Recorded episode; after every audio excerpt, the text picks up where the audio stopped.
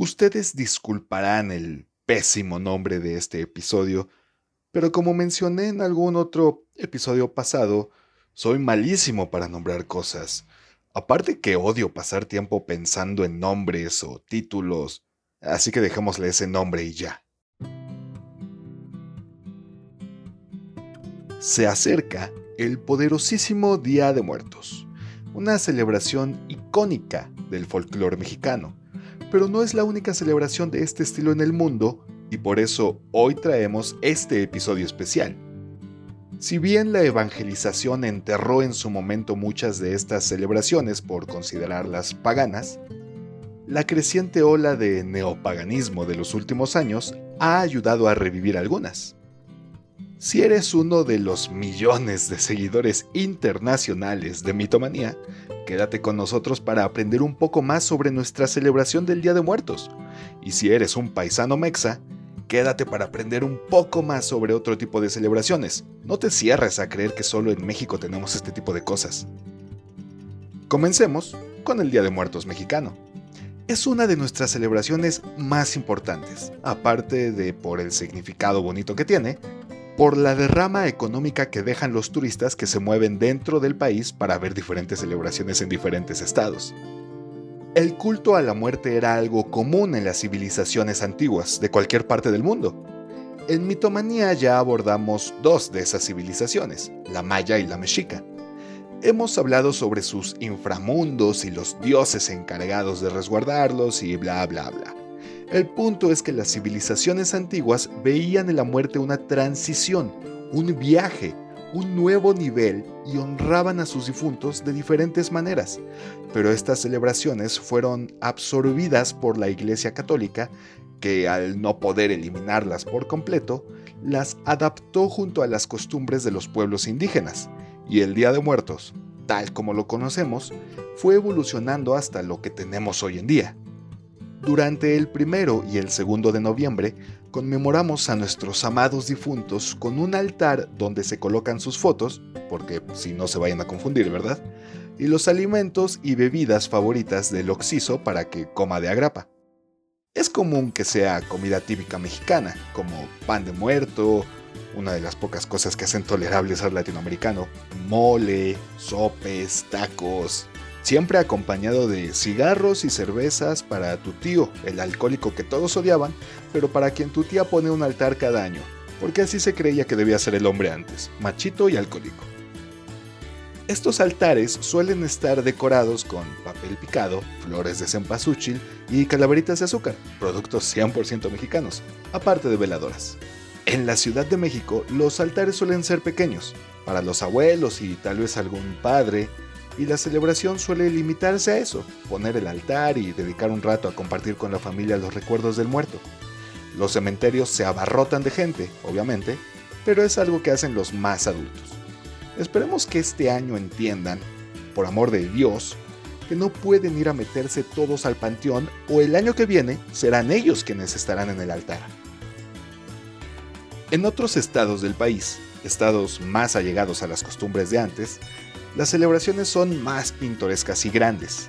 En Oaxaca, un estado sumamente rico culturalmente, porque económicamente no tiene nada, en Oaxaca la celebración involucra a todo el pueblo. Los altares se adornan a más no poder y se dividen en escalones, cada uno con un significado especial donde van todos los muertos de la familia, que son muchos porque prácticamente todo el pueblo es familia entre sí. El panteón, que suele tener mayor población que el pueblo, es decorado y cada familia se encarga de decorar la tumba de sus muertos. En tiempos de antaño, la gente hacía un camino desde la tumba hasta su casa con pétalos de cempasúchil. El pan de muerto es toda una religión en algunos estados, donde se hacen pedidos especiales en las panaderías para hacer panes decorados con motivos de cada difunto. Los concursos de ofrendas tampoco faltan, los bailes típicos, la música, las cenas masivas con tus primos que vienen del gabacho presumiéndote sus tenis Jordan naquísimos. En fin, la celebración del Día de Muertos es eso, es toda una fiesta. Una fiesta que atrae a muchos turistas nacionales e internacionales, pero su finalidad en todo el país es la misma. Reunir a la familia para darle la bienvenida a los seres queridos que se les adelantaron Pero aceptemos que algunos ya tenían que morir. ¿Por qué seguimos diciendo que se nos adelantó cuando era un viejito de 90 años con Parkinson que ya había manifestado sus deseos de morir? Tan pintoresca, atrayente e importante es la celebración del Día de Muertos que en el 2008 la UNESCO la nombró como Patrimonio Cultural Inmaterial de la Humanidad. Esto según el sitio web del Gobierno de México. Me sorprende que este sitio no dijera que fue gracias a AMLO que el Día de Muertos se hizo patrimonio, o que pidiera disculpas a la Iglesia Católica por quitarnos el Mictlán y el Chivalba. Esta celebración era más común en el centro y sur del país. En los estados del norte no era una costumbre muy extendida hasta que Pixar hizo Coco, porque ya saben que a los norteños les encanta todo lo que hagan los gringos. Si quieren darse una idea de cómo es, vean Coco, de verdad es, es una excelente película, es mejor película mexicana que las películas mexicanas. Y una advertencia, no vean la película de Día de Muertos, no es por ser malinchista, pero por Dios, qué horrible. La extensa comunidad latina en los Estados Unidos ha llevado esta fiesta a los estadounidenses, quienes le han tomado cierto cariño, muy para el pesar de los mexicanos que votaron por la izquierda, quienes odian a los gringos por ser gringos y que creen que nada debería salir de México nunca, pero al mismo tiempo creen que todo el mundo debería amar las costumbres mexicanas. La coherencia no es lo suyo. Si bien como mexicanos debemos estar orgullosos de una fiesta tan bella como el Día de Muertos, no debemos pensar que es la única celebración de este estilo en el mundo. Ya que mencionamos a Estados Unidos, todos conocemos y adaptamos su Halloween de alguna manera. Es esta celebración donde los niños se disfrazan y piden dulces, la chaviza hace fiestas de disfraces en las que no deben enfrentar las consecuencias de sus actos porque se cubren las caras, y los papás se preocupan por no encontrar navajas escondidas en los dulces de sus hijos. Por lo menos en México, es muy común hacer fiestas de Halloween el 31 de octubre para el 1 de noviembre ir a la reunión familiar completamente destruido por el alcohol y las drogas. Mucha gente adulta odia el Halloween, si bien puede ser tu abuela ultracatólica quien dice que es una celebración del diablo y que los muertos no reviven, pero que al mismo tiempo celebra la Semana Santa donde, oh sorpresa, se festeja que un muerto revive, o puede ser tu primo, el que no acabó la prepa porque embarazó a su novia y vive con los suegros, enojado porque los ricos le robaron las oportunidades cuando él no sabe ni cargar un diablito y menos quiere aprender, que dice que el Halloween es una tontería porque es de los United y no representa nada. Obviamente este primo votó por Obrador y cree que la crisis laboral es porque los ricos ya no están robando. Al final, el Halloween, tan odiado por ser neoliberalista, es una fiesta extendida a muchos países, pero que tiene sus orígenes en fiestas paganas que celebraban a los muertos. El Halloween evolucionó de una fiesta celta llamada Samhain. En esta fecha, que era el fin del año céltico, se celebraban varias cosas. El fin de la cosecha, se despedía a Lugh, dios del sol, se daba la bienvenida al cambio de estación. Este día, energéticamente, era especial ya que el velo entre el mundo de los muertos y los vivos se hacía muy delgado o de plano se rompía, permitiendo que las almas de los difuntos entraran a nuestro mundo. Estos pueblos acostumbraban dejar comida y dulces para que las almas que cruzaban se alimentaran y tuvieran energía para encontrar el camino a la luz y descanso junto a Luz pero también solían adornar las casas de manera grotesca y disfrazarse con pieles para asustar a las almas malvadas, así como iluminar el camino con velas dentro de nabos, tradición que cambió a calabazas un año que hubo sobreproducción de estas. Con la llegada del cristianismo, esta fiesta se evangelizó y fue llamada Víspera de Todos los Santos, All Hallows Eve en inglés, que fue deformándose hasta llamarse Halloween. Desde hace algunos años, el Samhain ha vuelto a celebrarse gracias a círculos neopaganistas, especialmente por sociedades wiccas, quienes a veces le dan una connotación más astrológica. Y no, Gabriela, no. La energía de Samhain no afecta a tu acuario ascendente en Pisces y hace que la gente se enoje contigo. Solamente eres insoportable. Lo mejor del Samhain deben de ser todas las bebidas y comidas de calabaza. Son deliciosas. De vuelta en el continente americano, asomándonos al Caribe, encontramos Haití, un país con una historia política y religiosa muy complicada, pero muy cercana a sus raíces vudú traídas desde tierras africanas durante la conquista. Es dentro de esta religión que encontramos el Día de Todas las Almas, celebración donde la gente visita a sus muertos, platica con ellos y realizan rituales de limpieza y adivinación. Haití sin duda es un país que asustaría a tu mamá guadalupana. El 2 de noviembre, la gente se reúne entre música y baile para ir al cementerio. Algunas personas se quedan en las tumbas de sus familiares y otros solo dejan ofrendas de comida y bebida. Entre todos van honrando al Loa de la Muerte, Barón Samedi, y su esposa, Mamán Brigitte. En el vudú, los Loa son espíritus intermediarios entre los humanos y Bondie, quien es su dios creador.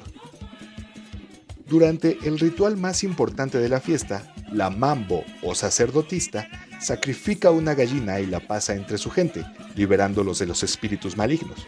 Acto seguido, al ritmo de la música, la mambo es poseída por Mamán Brigitte y predice los hechos del próximo año.